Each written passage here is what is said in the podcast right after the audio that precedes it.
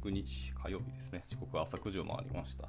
はい、えー、今日の東京はあいにくの雨ですね。はい、おはようございます。えー、夢見のキースこと桑原です。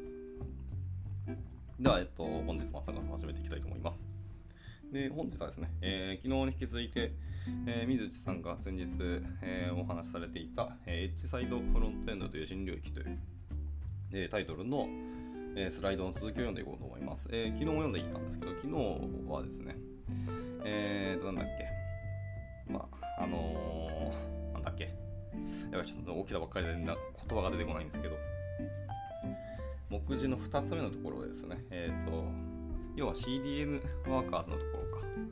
の話が出てきますね。これまでの CDN 最高というところから、えー、と入っていって、えっ、ー、と、まあいろいろ CDN の話をしてきたんですけども、えーと、クラウドフレアワーカーズの登場というところから入っていって、で、CDN エッジワーカーの特徴っていうところを、えー、読んできました。で、そこが中途半端に終わってしまったので、今日はそこからまた、えーと、改めてやって、続き入っていきたいと思います。はい。え、じゃあ、えー、いきます。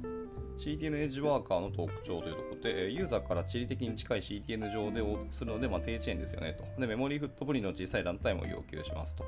まあ、世界中の BG で、えーと、実行する以上、まあ、強いマシンは仕込めないっていうのはそうでしょうねと思います。で強めの CPU 制約っていうのがありまして、まあ、それは実行時間の制限っていうのがあるそうです。はい。で、とクラウドフレアワーカーズに見る、えー、と CPU 制約の括弧1ってやつですね。はいまあ、課金する方の制約が緩くなるよというところでした。まあ、この辺はあの他の CDN とかも大体似てるし、大体あのクラウドサービス的なものでいくと、そうなるだろうなというような感じはあります。えー、一応下にグラフと、えー、グラフじゃないですね、えーと、図表があるんですけど、あとそのリンクですね、そのお金回りのところに、えー、のリンクが書いてあるんですけど、まあ、そこは見てみてくださいってところです。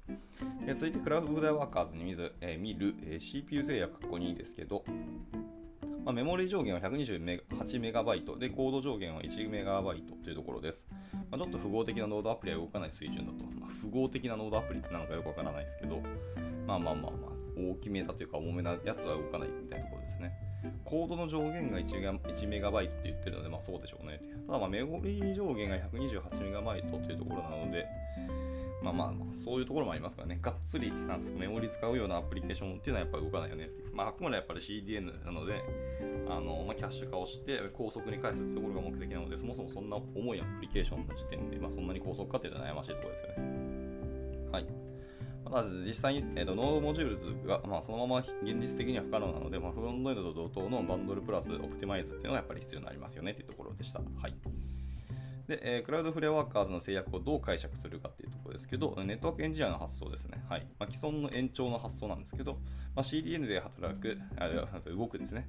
まあ、L7 プロ棋士を JavaScript で記述できるようになったというところですね。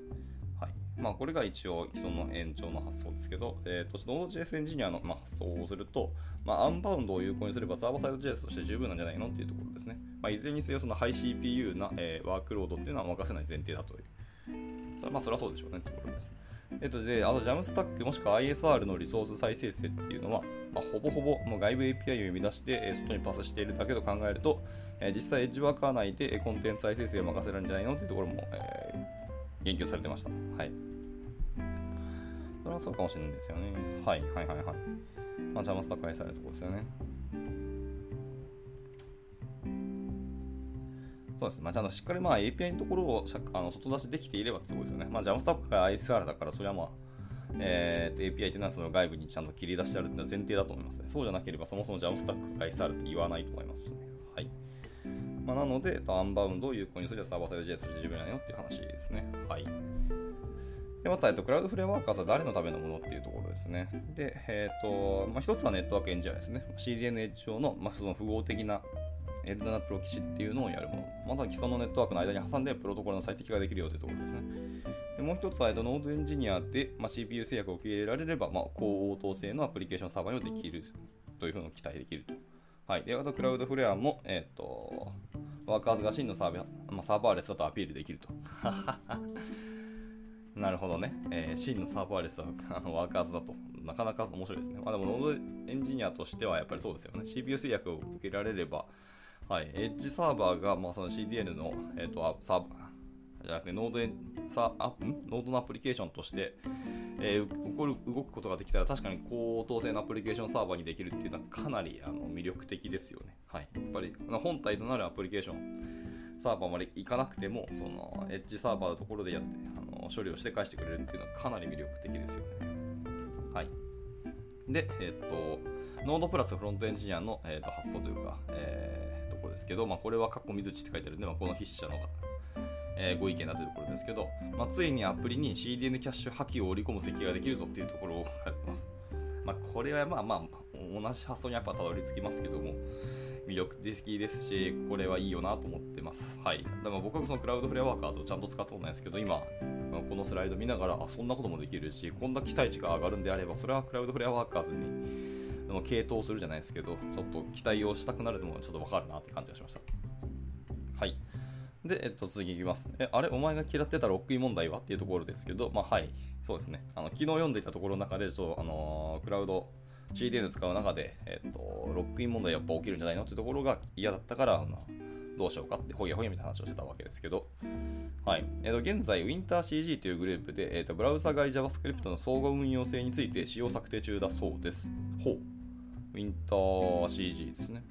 .org っていうところと、あと github.com のスラッシュ、えー、WinterCG っていうリポジトリって感じでオーガニゼーションがあるそうですね。はその議論もちゃんと GitHub でそのまま公開してるのかなはい。ブラウザ外 JavaScript の相互運用性について使用策定中っていう、なかなか面白いというか魅力的な話題ですね。はい。で、ブラウザ以外で動く JavaScript の標準を決めるためのグループ。まあ、だからつまり Node.js のところもそうですよね。えー、クラウドフレア、バーセル、えー、D の Shopify、えー、あとなんだ、バイトダンスか。はい、バイトダンス、えー、これイガリアっていうものですからね。はい、っていうのが参加していると。で自分のスタンスとしては現状ある程度のロックインを許容しつつ、クラウドフレアに、まあ、学習コストを、ま、全振り中だと言ってます。はあ、すげえな。クラウドフレアに全振りしてるんだ、今、水内さんって。逆それだけ、まあ、クラウドフレアワーカーズにやっぱり期待をしているのと、やっぱり、本当、パフォーマンスが速度に対する、じゃあ、あのー、やっぱなんですか、興味っていうのが強いんですね。はい。まあでも、なかなかすごいですね。この、えー、 WinterCG というグループ。クラウドフレア、バーセル、Deno、ショピファイ、バイトダンス、イガリア。ちょっと最後のイガリアだけ分からなかったんですけど、それ以外はもうやっぱ名だたる企業というか、まあ、サービス運営してる会社がそこにグループとして参画してるのはかなりすごいなと思いました。なるほどな。で、この辺について、でもなんかブラウザから JavaScript って言うんであれば、なんとなく、あれだ、えっ、ー、と、ファストリーとかも入ってくるかと思いましたけど、まあ、ファストリーは、ファストリー固有言語みたいな書き方をしなきゃいけないっていうのも、あの、前回、昨日読んだところにも書いてあったので、まあ、そのいう理由もあって、まあ、はんまあ、参画しないんだろうなという感じがしましたね。はい。じゃあ、続けていきましょう。では続いて、えーと、クラウドフレアワーカーズがどう動いているかというところですね。はい、えー、CDN はエッジワーカーっていうのはスケールするのかというところですけど、あはいえー、なんで JS なんかの、えー、高水準言語でスケールさせようと思ったのか調べてみましたというところですね。えー、水地 .dev っていう、えーと、ドメインの中で、9月12日ですね、今年、じゃあ2020年の9月12日に、えー、出された記事があってですね、まあ、その中でクラウドフレアワーカーズっていうところの、まあ、記事ことを言及しているそうですけど、まあ、一応そこの記事見てみてくださいと。なんでスケールすると思ったのかっていうのを調べてみたそうです。で、で How Workers Works っていうところですね。えー、はい、ワーカーズはどのように動いてるのかってことですけど、まあ、developers.cloudflare.com っていう、えっ、ー、と、あれですね、クラウドフレアのワーカー、ね、クラウドフレアの、えー、ブログですね。その中にワーカーズディレクトリ切ってあるので、まあ、ワーカーズ専用のブログがあるのかなと思いました。はい、で、その中に、えっと、How Workers Works っていう、えー、タイトルの記事がありますので、まあ、それも見てみたと。あとは、えっと、セキュリティモデルのところですね。はい、これも、えーと、クラウドフレアの、えーと、ワーカーズブログの中にありますね。セキュリティモデルっていう記事があるので、まあ、その辺も見てみてくださいといった感じですね。まあ一応リンクがあったんで。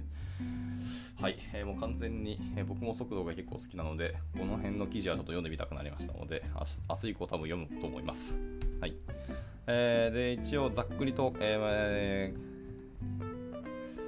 ピックアップしたものがありますね。はい。で、How Workers Works ですね。あのクラウドフェアのブログの2つ目ですね。はい。ですけど、えー、V8 っていうのはアイソレートをオート、えー、オーケストレートしますと、はい。変数をグループ化して、その変数を変異させることが許されたコードを含む、えー、軽量なコンテキストですと。でアイソレートは、えー、関数を実行するためのサンドボックスと考えることもできます。はあ、サンドボックスと考えることもできるわ。なるほど。まあ、そういう意味でいくと、それは確かに V8 はアイソレート、オーケストレートしますと。なるほどね。まあ、ざっくり、ざっくりじゃないですね。僕なんか半分ぐらいしかまだ理解できてないけど、なるほど感はありますし、半分、ん何言ってんだど、どういうことだろうっていう感じはしますね。はい。でもう一個、えー、アイソレートの、えー、メモリーっていうのは完全に分離されているので、えー、各コードはランタイム上の他の、え信頼されてないコードやユーザーが書いたコードから保護されていますと。はい、また、アイソレートは、え非常に迅速に、え起動できるように設計されています。各関数のために仮想マシンを作成するのではなく、え既存の環境内にアイソレートを作成します。えこのモデルは、え仮想マシンモデルのコールドスタートを排除しますと。はい、言ってます。あね、各関数のために仮想マシンを作成するのではなく、まあ、いわゆるなんでしょう、これは、えーと、ラムダみたいな話ですかね。とか、クラウドファンクションズみたいな話かな。みたいなような仮想マシンじゃなくて既存の環境内、もうすでにあるものの中で、えーと、アイソレートの作成しておいて、そのモデル、このモデルのいわゆる仮想マシンモデルの、えー、コールドスタートというのを排除してくれるというところですよね。ああ、でもそれは魅力的ですね。はー。はいはいはい。で、まあ、クラウドフレアワーカーズは、そういう中身はそんな風な感じで動かしているってことなんですね。うん。それは素晴らしいと思いますし、ちゃんと、えーとまあ、信頼されてないとか、まあ、ユーザーが書いたコードっていうからも保護されているっていうのが、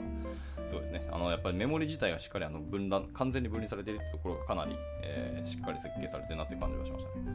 た。はい。で、あと V8 アイソレイトオンクラウドフレアワーカーズってところですね。はい。えー、大雑把に言うと CPU128MB に割り当てた V8 アイソレットを仮想コンテナとして決め打ちして大量にスケールさせてるって、ちょっと今ね、あの、今読んでるところではあの図が載ってるんですけど、なるほどって感じですね。もう本当マンパワーでアイソレート無理やりカット作って、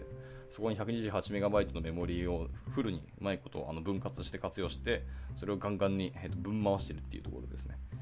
ああ、なるほどですけど、なかなか、あのー、パワフルなことやってるなと思いつつ、笑ったけど、でもやっぱすごいなと思いましたね、これ。はは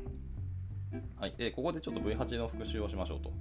はい、V8 っていうのは Google Chrome の JavaScript エンジンのことですよね。はい、で V8 はね、コンテキストっていうと、えー、V8 アイソレートを動かすためのサンドボックスだというところですね。まあ、復習っていうかワ、ワードの説明かな、これは。はい、で V8 アイソレートっていうのは、えー、実行単位のことですと。はい、V8 のスナップショットに、えー、実行状態をダンプできると言ってますね。で、V8 スナップショットですけど、えー、V8 スナップショットというのはバイ,、えー、バイナリーシリアライズされた、えー isolate の中間状態も、例えば Chrome なら DOM API がバインドされたスナップショットとか、えー、 Node.js、Deno だっても、えー、その環境の API が構築済みのスナップショットとか、で、 Cloudflare Workers もおそらく同様のスナップショットがあると、えー、水地さんは、えー、睨んでいると。はい。でも極論 Node や D のコードを読むと理解できますと言ってます。はははまあまあ、なるほどって感じですけど。まあ、興味ある方というか、そこまであの技術を深めたい方は読んでみてくださいってことですけどね。はい。まあ、水地さんは読んだらしいです。すげえな。なるほど。ああ、まあでも、この域に達するには読むしかないんだろうなという感じはしつつ、ちょっと時間がないなと思いつつですね。はい。まあでも、一旦 V8 の復習でした。はい。えー、で、えー、だだだどなたですかね、これは。リーアンダ・ダヒルっていうのかな。はい。曰く、えー、V8 はコンテナだっていうふうにおっしゃってますと。はい。えー、tinyclouds. org っていうドメインの中の、えー、JavaScript コンテナーズっていう、これはサイトかな？それとも記事かな？っていうのがあって、はい、えー、まあそのリンクが貼ってあるんですけど、その中でおっしゃっていたところに、えーと、LinuxOS とか Docker に続くコンテナこそが V8 アイソレートであるという主張をされているそうですね。あ LinuxOS、Docker に続くコンテナですね。の V8 アイソレートであるという主張。はい、V8 アイソレートというのはあくまで実行単位の話ですね。はい、スナップショットに実行状態を担保できるっていう、はい、アイソレートだというところを言ってます。はいはいはいはい。で、市の主張の括弧1ですけど、えー、JavaScript っていうのは世界共通のスクリプト言語です。えー、JavaScript の普遍性のために、えー、サーバーを単純化する新しいコンテナのような抽象化が出現しています。え私は Linux コンテナがなくなると主張しているわけではありません。はい、その抽象化のレベルは非常に、え常に有用です。ただ、人々が書くビジネスロジックの多くにはむしろ低レベルすぎますと。あー、なるほどね。レイヤー低いと。で、ウェブサイトを作るとき、えー、システム D の、えー、コンフィギュレーションなどは定型的なものですと言ってます。まあまあ、確かにね。もちろんそのサイトごとによって、まあ、最適化したりとかはしますし、特別な設定するかもしれないですけど、大体同じような感じだから、基本的にはコンフィギュレーションにするものだと思いまして、定型的になるのは、まあそうだよねって感じです。まあ、なので、はい。ちょっとその辺レベル低く、なんだまあ、低レベルになってしまいがちなので、まあ、アイソレートのところで、はい、やった方がいいんじゃないと。まあ、で、そのアイソレートには、V8 アイソレートの、えー、コンテナっていうのがいいんじゃないのっていう話をしてますね。はいはいはいはい。まあ確かにその、まあ、そもそも JS ってのは世界共通のスクリプト言語というのはかなりでかいですよね。はい。まあフロントエンドは絶対 JavaScript で書きますしね。まあ一応今は TS で書くかもしれないですけど、結局 TS でなくて JS に変換をしますしね。はい。フロントエンドの世界共通の言語というのはもちろん JavaScript になりますし、まあ Node.js ですよね。まあサーバーサイドのところ、まあ言語たくさんありますけど、サーバーサイドも JavaScript で書けるっていうので、まあフロント、バックも一貫一貫して JavaScript というところで書けるのはかなり大きい。まあその上で、えっと、V8 エンジンというのはいいですよねって話ですね。まあ、ブラウザの方だと V8 エンジンだと Chromium になっちなってしまいますけどね。まあ、とはいえです。はい。で、それをまあまあ普遍性のために ADA サーバーを単純化する新しいコンテナのようなまあ抽象化が出現しているというのはすごく面白いと思いました。はい、で、市の主張2つ目ですね。えー、ウェブサービスの大部分というのは Linux コンテナでなく JavaScript コンテナの観点から考えることで、えー、簡略化できるかもしれませんっていう予想をしていますと。で、ウェブは人間のためのものであり、実行環境がスクリプト言語であることは理にかなっていますと。はい。なるほどね。これなかなか面白い人視点というか。うーん。あとちょっといわゆるインフラとか、その低レイヤーらへんのところまで来ても、それを JavaScript のコンテナという観点から考えるっていうのはなかなか興味深いですよね。まあ、人間にとって、え良いっていうものは、まあ、そうだし、まあ、そもそもウェブはやっぱり人間のためのものだそれもそうですよね。なので実行環境がスクリプティング言語であることは理にかなっているのはそれはそうだよなっていうの感じもしますが、まあ、一方でやっぱりシステムにはシステムのなんですかね、えー、と要求であったりとか、なんかいろんな制約だったりするので、まあ、そこと JavaScript というところ、言語がどこまでこう親和性がいいとか歩み寄りができるかっていうのがまあ、気になりますけどね。まあ、それをさっきから述べているその V8 のアイソレートっていうところですかね。が、えー、と会議してくれるんだいいなと思いますけど。はい。で、真の意見をどう取れるかっていうところですね。はい。えー、V8 がコンテナというのには同意ですけど、まあ、技術的中立性を欠くと言ってます。うん。で、同コンセプト実行モデルを持つ他の言語、例えば Dart でも同様なことができそうと言います。ああ、Dart でもできそうか。まあ、同じ Google が作っているともありますし。それはそうですけど、まあ、中立性を書くっていうのはどうなんだろうな。そう逆に言うと中立性がどこまで必要なのかっていうのはちょっとわからないし、まあ、水さんがおっしゃってるその中立技術的中立性って何を意味しているのかっていうのが、すみません、僕はあの追いつけてないんです。ごめんなさい。ここで、えー、続いて、えー、とハイ CPU 処理を切り分けるために、えー、ファストレイコンピュートアットエッジのように、えー、WebAssembly ランタイムを選択肢としてほしい。あまあそうね、JavaScript を基本的に、えーと主軸に据えて、そこから物事を見ていくっていうので、JS は見れますけど、まあ、WebAssembly ランタイムも、まあ、見れなんてほしいな、それは確かにそうかもしれないですね。はい。WebAssembly が書けるんであれば、それはそっちに倒せるに越したことはないですからね。はい。だが、まあ、えリーの言うように、リー、リーっていうんですかね、リアンっていうんですかね、これは。リャンさんかな？リャンダヒルさんっていう読むのは私のわかんないですけど、はい、リーデの言うように、え人間の生産性を、え注力するなら V8 の選択肢はまだ妥当だというふうにおっしゃってますね。はい、うん、なるほどね。まあ、人間の生産性を注力するっていうところが重要かもしれないですね。人が、やっぱまあ、僕ら、そもそもまあ Web アセンブリーをちゃんとやっているフロントエンドエンジニアってどれだけいるかもちょっとわからないですし、まあ、フロントエンドエンジニアがそこまでがっつり、この、なんですか、クラウドフェアワーカースとか、その V8 のアイソレートってところ。ジャプのコンテナというところまで、えっと、興味を持ってガリガリやる人がエッジサーバーに対して知見を持ってガーッとやる人ってそんな多くはない気もしてますしね。まあでもそこをできるようにするんであれば、やっぱり JavaScript でやる、まあ、V8 の選択肢では結構いいいいんじゃないかなと思ったりしました。はい。で、まあ、 Cloudflare Workers がどう動くかっていうのはまとめですけど、まあ、V8 アイソレットっていうのは、セキュリティサンドボックス付きの、まあ、JS 実行モデルだよということですね。はい。もうこの一言だけで、まあ、だいぶまとまっててるんですけど、いや、魅力的だよな、やっぱり。っていうのはやっぱ変わらないですね。で、 Cloudflare Workers は、えー、V8 アイソレーションを、えー、コンテナとして決め打ちして、まあ、CDNH でユーザーコードを評価しますと。で、リーも、えー、V8 は Web と人間のためのコンテナと主張されてますってところでした。はい。で、まあ、結局 CDN の、まあ、エッジサーバーが、はい、 Node の API、アプリケーションサーバーとして、えー、まあ、ぶっちゃけると期待できるようになるっていうのは、なんだかんだ魅力だっていうのは変わらないですね。はい。では続いて、えー、クラウドフレアワーカーで何ができるのというところですけど、自分のエッジワーカーを評価する視点でいきます。えー、JavaStack ISR を進化させられるか、えー、部分的にノードを置き換えられることができるか、え、運用を楽にできるか、え、コストが安くつくかっていうところですね。まあ、この辺がやっぱり、えーと、評価する視点だというところですけど、まあやっぱりビジネス観点も重要なので、まあ、その辺ですよね。はい。というところでした。で、えーと、クラウドフレアワーカーズの、えー、周辺の機能群というところですね。はいまあ、手元の玉をちょっと把握してみましょうというところでしたけど、えーまずは、えっと、 Durable Object ですね。えー強制号の CDNH 上のステートマシンです。えー、だと、 Workers KV ですね。えリージョナルキャッシュをしますと。あと、 Cloudflare R2 です。Amazon S3 互換のオブジェクトストレージ。あ、へー S3 の互換性があるオブジェクトストレージですね。えクラウドフレア R2。で、最後、 Cloudflare D1 ですね。はい。まあ、これが一番話題になったやつだと思いますね。はい。その Cloudflare Workers がやばいぞ、やばいぞってところの D1 ですね。はい、これ、CDN エッジ上で動く SQLite ってやつですね。はい。まさかのエッジサーバー上で SQLite 動いてくれるっていうの、もなんか凄まじいことが起きますね。まあ、これができるからこそ、そのエッジ上で、えーと、ノードのアプリケーションが動くみたいなことになってくるの、まあ、それがしかもエッジサーバーっていろんなところに点在してやってくれるから、あのアプリケーションサーバーに行く前に、えーと、高速に処理して返してくれたりするっていうので、まあ、かなりやばいなと思いましたけど、まあ、一方で、えーと、ちゃんとそのデータの整合性とかキャッシュするのは結構ですけど、そのアプリケーションサーバーとのあのちゃんと整合性とか同期っていうのをやらないと、なんですかね、あのエッジサーバー、サーバーごとになんか持ってるものが変わってくるみたいな話が出てきたりする可能性もあるので、それはどうなんだろうっていうのは今ちょっと気になりました。はい。で、えっ、と、一個一個見ていくらしいんですけど、ワーカーズ KV ですね。えー弱整合で高速な、えーキーバリューストアのことですね。ワーカーズ KV です。はい。インバリデーションは実測5秒程度だけど、ワーストで60秒ぐらいかかるらしいですね。はい。あくまでらしいと言ってます。はい。まあ、 await の KV.put っていう関数を呼んでおいて、えっ、と、第1引数にキーで、第2引数バリューで、え第3引数に、えメタデータの、まあ、なんたなんたらかんたらみたいなことを設定します。まあ、そんな風に使うことができるんですね。はい。で本当に JavaScript で書けるというのは結構面白いなと思いました。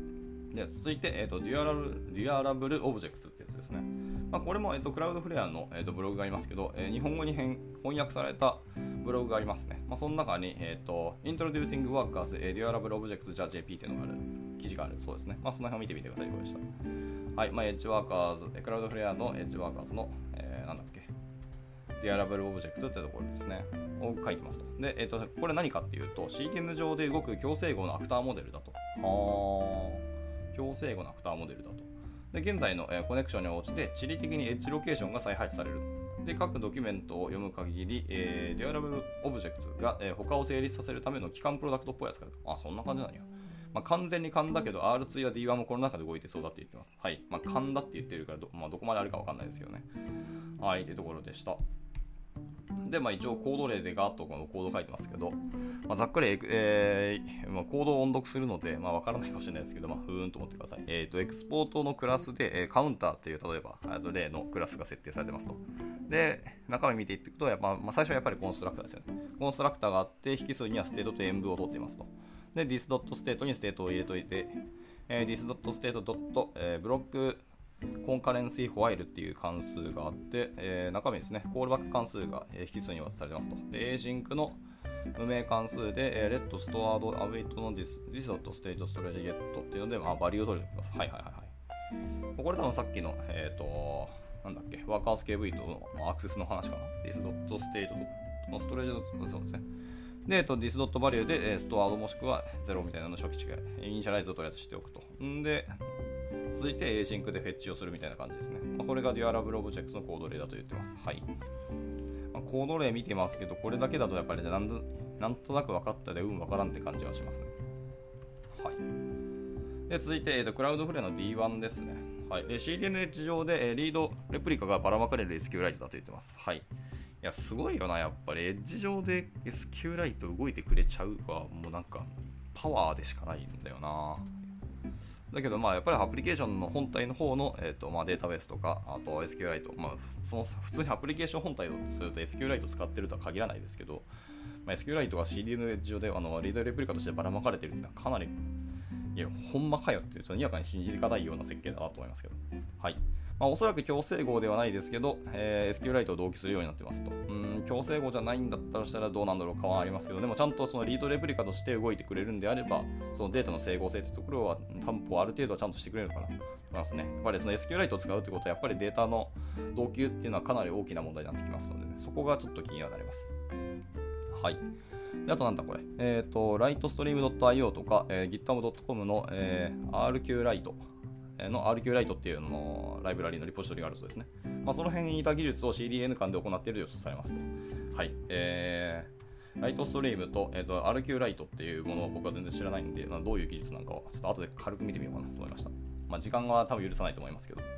はい、で参考でクラウドフレア D1 がやばいっていうのを、えー、水地さんが全で書いてるので、まあ、その辺を見てもらってもいいんじゃないかなというところですね。はい、でそもそもエッジで何がやりたいんだっけっていうところですけど、えーと、静的アセットを CDN に当てたいというところでした。まあ、R2 プラス KV で実装は一応可能だと言ってますね。はいはいはいはい。で、この辺も、あの、GitHub のリポジトリで、え、ー、と、ワーカーテンプレートスタティックっていうのがあるので、まあ、その辺を参考してもらうといいんじゃないのって話でした。で、CDNH 内で処理を完結して、まあ、高速に落としたいと。で、参照系 API を D1 で完結して構築することができるのか、かっこ疑問みたいな感じですけど、それもまたできるんであればなかなか面白いって感じですけどね。はい。まあ、結局エッジだ、エッジサーバーを本当になんか、ね、Node.js とかのアプリケーションサーバーとして、えー、完結するようになってくれるんでは、やっぱその高速で返す、処理をして返しますみたいなところが、あのそのエッジ上でできてしまうので、まあ、参照系 API をその辺で完結して構築することができるんであれば、まあまあまあ、今よりもっともっと速くなれますし、すげえ話だなと思いますね。はい、でさっき、えー、まあ、しつこいですけど、結局そのデータの整合性とキャッシュの整合性みたいなところがやっぱり気にはなりますってことですね。はい、であとはその動的コンテンツの、えー、不整合な時間はやっぱり最小にしたいとですよね。はい、その kv.delete みたいな、えーと、メソッドがあって、それはやっぱアプリケーションロジックに入れていかなきゃいけないよねってところですね。まあ、この辺が、えーと、本当にそれを本格的にクラウドフレアワーカーズを使うんであれば、あのー、ちょっとロックインしてしまうっていうところのソースコードになってくると思います。ただまあ、その恩恵を受けるためには、それは何かしらの、まあ、制約を受けるみたいな、あれですね。それは仕方ないと思うので、まあ、トレードオフでどこまで使うかっていうのは、あのそれそれぞれの、えー、プロジェクトでやってもらえればと思いますけど、はい。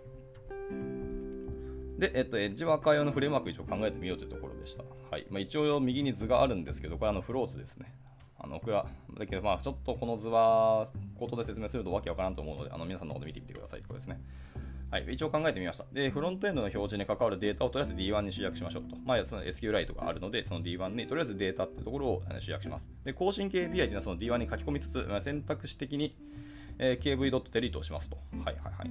書き込み、更新 KPI は基本的に書き込みつつ、しっかり選択的に、えー、KY デリートして、しっかり、えー、っとリフレッシュをしましょうと。でキャッシュがないときですね、動的な静的アセットと、えー、あ静的アセットの再生成と再キャッシュですね、いわゆる ISR のところです。をやりましょうというところですね。はい、キャッシュがあるんだったらそのままキャッシュをあの返してしまえば OK ですよということですね。はいまあ、いわゆるブラウザの方は、まあ、API をポストしておいて、API の方が、えーまあ、R2 とか SQLite とか KV のところに、まあ、あのライトをしていくと。もしくはあのインバリデートしていくというところですね。はい、で、ワーカーの方は、えーと、SQLite とか KV とか R2 とかそれぞれをリードしに行って、でそこから、えーと、ブラウザの方にレスポンスとして返してあげますよというような感じですね。はい。で、Next.js 風 API の、えーと、なんとなくのコードが、コードの例が出てきますね。はい、えーと、気づいたら時間が30分になったのと、気づいたら3名の方が参加されていました。すみません。全然反応してなくて申し訳なかったです。ご参加ありがとうございます。えーと、水内さんのエッジサイドフロントエンドっていう新領域っていうような、あのー、この前の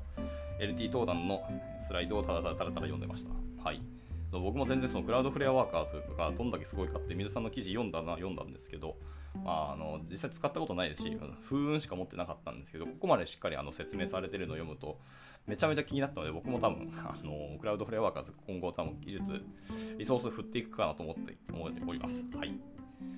で、まあ、明日もそのいろんな、このスライドの中に出てきた、そのクラウドフレアワーカーズの、えー、ブログとかがの記事が載ってたので、まあ、その辺を読んでいくかなと一応思います。で、えっ、ー、と、戻ってきて、えー、このスライドですけど、本当にもうちょっとなので、その30分超えたんですけど、今日はもう終わるまで、えー、エンドレスで読んでいこうと思っていきますので、まあ、あのお時間が悪くなればその辺であの全然抜けていただいてくださいってことです。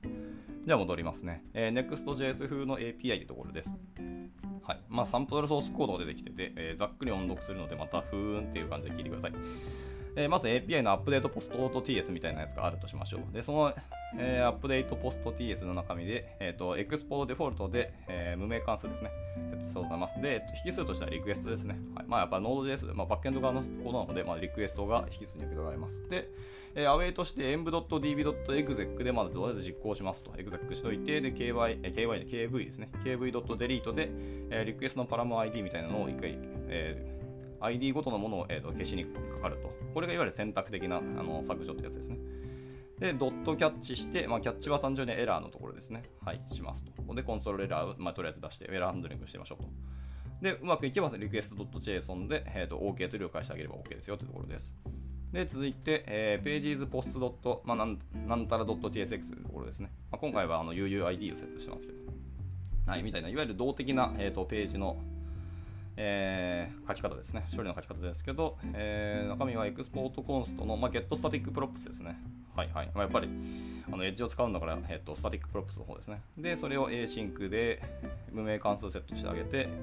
で、今回の方は、もちろん引数は CTX ですね。はい、コンテキストですね。を受け取ります。で、中身の方で、まあ、ID を ctx.params.uid で、まあ、ID 受け取ります。で、 const のポストってやつですね。ポストの方は await で env.db.get で、まあ、データベースにから、えー、とデータを受け取るように get を走らせると。で、SQLite が走るんで、えっ、ー、と、クエリー分が書け書ける感じですね。はい。第一引数にクエリー分って感じです。まあ、例えば、このセレクタースターフロムポスト、ウェア ID イコールダラ ID みたいなことですね。で、そのダラ ID のところの中身を、えっ、と、第二引数の方で、まあ、オブジェクト的にセットできますよと。はい。ところですね。いやーなんか懐かしいな。僕、マイスケール一応ガリガリ書いた記憶があるので、僕なんかすごい SQL で見た瞬間、フロントエンドでこんな SQL, えー、と SQL を書くみたいなところは、違和感もありつつ、なんか、お見たことなくて、この新世界に来た感が面白いですね。まあ、そうやって一応、えー、とデータを DB から取れますと。で、えー、 await してるので、 post 受け取ってデータを受け取ります。で、最後にリターンで、まあ、キャッシュキーとかで、なんか、あのキーを渡してあげますと。一応なんかこのページを破棄するタグっていうふうにコメント書いてますね。で、えっと、 props で、えー、ポ今受け取ったあの post データっていうのをリターンして返してあげますよってことですね。まあ、 getStaticProps なんで、それで、まずあのデータを受け取る処理をしといて、えー、実際にその受け取ったリターンしたものを、えーと、本体のページコンポーネントに渡してあげるっていう感じですね。はいまあ、こんな風に一応 Next.js 風な API を書くこともできますよってことでした。割となんかこれ見る限り、本当に今のアプリケーションサーバー、アプリケーションにもどんどん組み込むことも全然できそうだなっていう感じがしましたね。はい。で、誰がエッジサーバーを触る必要があるかっていうところですね。はい。まあ、担当者誰ですかってことですけど、えー、ウェブアプリケーションっていうのはエッジファーストで考える時代がまあ来るでしょうと。まあ、ここは僕も今、今日の、えー、とこのスライド読んできた感じ、大納得ですね。はい。エッジファーストは多分本当来るだろうなと思いますね。やっぱり僕らフロントエンドもやっぱりどうアプリケーション作っていくかっていう議論はありますけど、そもそもやっぱりユーザーファーストのことを考えると、速度っていうのとかパフォーマンスっていうのは絶対にあの譲れないというか、逃れられないので、やっぱ早いに越したことは本当にないんですよね。という意味でやっぱりエッジファーストの考えはやっぱ出ますね。はい、でエコシステムがま枯れ具合だけが、エコシステムの枯れ具合だけが問題で、まあまあまだまだ未熟未成熟だっていうところもあるので、まあ、時代は来るけど、そんなに早く来るかっていうのはまだもうちょっと,、えーと観測する必要はあるかなって感じですね。でパフォーマンスとコストという分かりやすいメリットがあるので、まあ普段は、普及はですね、普及は時間とリソリリソース投資の問題だというふうな話はあります。まあ、なので、まあ、本当にこれが来るかどうかっていうのを見越して、最初からリソースを投資するっていうのは、できるならもちろんやっておいて損はないかもしれないですけど、本当に来るのかっていうのもまだまだわからないので、えー、もしかしたら、あの単純にあの投資して何もリターンない可能性はありますけどね、まあ、水津さんは来ると思ってるので、全然投資していいんじゃないのというところでした。で、エッジワーカーは既存のクラウドを置き換えるものではもちろんないよっていう話もしてますね。はい、ここ重要ですね。はい、あくまでユーザーと直接通信する、え、末端の最適化で、え、今までのスタックが不要という話では全然ないですよというところですね。はいまあ、その上に乗っかるようなものって感じです。とはいえ、高コストなクラウドリソースをエッジキャッシュでアクセスして頻度を下げるみたいな、えーと、発想がやっぱり主になるので、この辺が魅力ですよねというところでした。はい、で、えっ、ー、と、エッジサイド、えーと、エンジニアという職域のところですね。はい、フロントエンドエンジニアから派生して、エッジサイドフロンエンジニアという職域が発生するんじゃないのっていう見込みをされてます。ここまでいくかちょっと僕は分かんないですけど、僕の中の観点でいくと、フロントエンドって、えっと、ちょっと前に話題になった、え、バックオブフロントエンドと、え、フロントオブフロントエンドっていう区切りがあるんですけど、それに新しく、え、エッジサイドフロントエンドっていうのができるんじゃないのっていうのが僕の見立てですね。まあ、別にあのエッジサイドエンジニアという、なんかいわゆるインフラエンジニアの中のさらにエッジサイド専門のエンジニアができるっていう考え方の人も全然いらっしゃると思いますね。ただ、えーと、僕は多分文脈的にこれフロントエンドの人が主に求めるものなので、まあ、フロントエンドの人が結局でも Node.js とかもう触り触るような人っていうのがここを担当するので僕はフロントエンドの人なんじゃないかなっていう感覚はありますが、まあ、フロントの人でそんなにガリガリ、えーと、SQLite の、えクエリ書いたりとかバックエンド Node.js バリガリ書きたいっていう人がどれだけいるかっていうのは謎ではあるのでまあサーバーサイドかっていうと、じゃあサーバーだけの話でも全然ないので、結局、まあ、エッジサイドフロエンジニアっていう職域に、まあ、集約する感はありますけど、僕はフロントの人というふうに思っています。というか、そうなってほしいという期待値ですね、僕としては。はい。すみません、余談が過ぎました。戻ります。で、既存のフロントエンドの延長というよりも、フロントエンドオプスと、えー、Node.js のサーバーサイド技術の組み合わせだって、はい、はい、まあそうですね。水内さんがおっしゃってることは全然僕も、はい、えー、その通りだと思います。で、SPA 職人の頃と同じで、まあ、最初は高級品扱いだけど、Next.js のように時代とともに、まあ、陳腐化するというところですね。というふうな見立てをされているそうです。で、最後、おまけですね。えー、クラウドフレア以外のエッジワーカーへの、えー、気持ちというところです。えー、まずは、あのやっぱりファストリーですね。CDN のスピードが一番速いというか、まあ、やっぱり速度というところを見ると、まあ、ファストリーコンピュティッドアットエッジですよね。はい、ファストリーさんだと思いますけど、まあ、やっぱ WASM に全振りしてるっていうところがかなりちょっとあの特殊すぎるっていうのもありますね。まあ、面白いんだけど、やっぱりクラウドフレアの V8 の方がやっぱり好きだっていうのも分かります。僕らはやっぱり V8 エンジン大好きですからね。はい。で、でクラウドフレアと比較して、やっぱり開発者支援っていうのが貧弱だっていうところですよね。あのファストリーはですけど。まあ、あの前半、昨日読んだところにも入ってましたけど、やっぱりファストリーはファストリー専用のの言語っぽいものを覚えなきゃいけなくて、なおかつ、それにロックインしたアプリケーションの設計をしなきゃいけないっていうのがかなり強いですね。ま、もちろんそれに全振りして、えーと、とにかくユーザーファーストに早く返せるようなアプリケーションを作るんだっていうんであれば別にファストリーに傾倒してもいいと思いますけど、まあ、WASM 全振りはちょっとさすがにエンジニアとして選択肢の幅が狭すぎるので何とも言えない感じがしますね。はい、で続いて D のデプロイですね。はい、D のすみません、僕、全く D のノータッチなんで分かんないですけど、そういうものがあるんですね。D のデプロイというのがあるそうです。まあ、で、これは簡易なキャッシュがなく、えっ、ー、と、ダイナモとか Firebase 使えと言われてもみたいなところを言ってるので、うん、ダイナモとか Firebase 使うなら D のデプロイ使わなくてよくない感がすごいですね。なるほど。で、最後、えっ、ー、と、クラウドフロントファンクションですね。はい。まあ、AWS のところですかね。はいまあ、ES5 水準であり、まあ、CPU 制約が多すぎて、本当に、えーまあ、L7 のプロ棋士ですよねっていう、はい、純粋にね。まあ、順次機能開放されると思いますけど、まあ、今のところどうなのか分かんないし、現時点では、えー、純粋な、えー、と L7 プロ棋士なので、何とも言えないよというところですね。はいはい。まあ、その辺を考えると、まあ、確かにクラウドフレアワーカーズはかなりその辺を、えー、担保しているので魅力的だなっていうか、まあ、選択肢としてまず真っ先に上がるのはやっぱクラウドフレアだよなっていうのは分かります。はい。では最後まとめです、えー、キャッシュしたら早くてうまい、え、人間の納得感のためにはキャッシュパージの、えー、速度が必要だというところで、えこのスライドは終わっていますというところでした。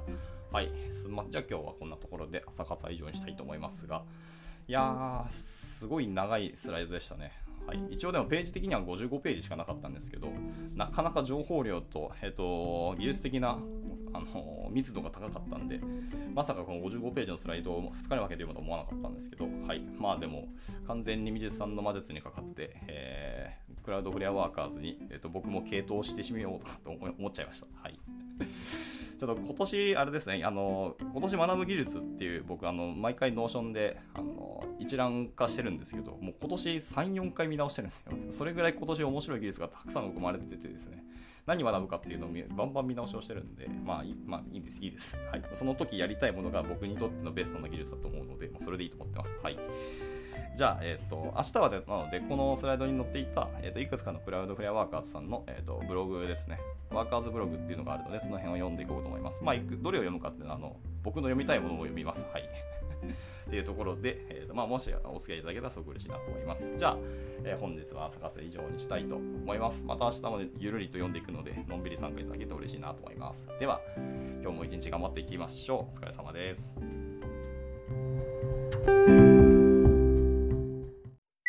And now, a short commercial break. 現在、エンジニアの採用にお困りではありませんか？候補者とのマッチ率を高めたい、辞退率を下げたいという課題がある場合、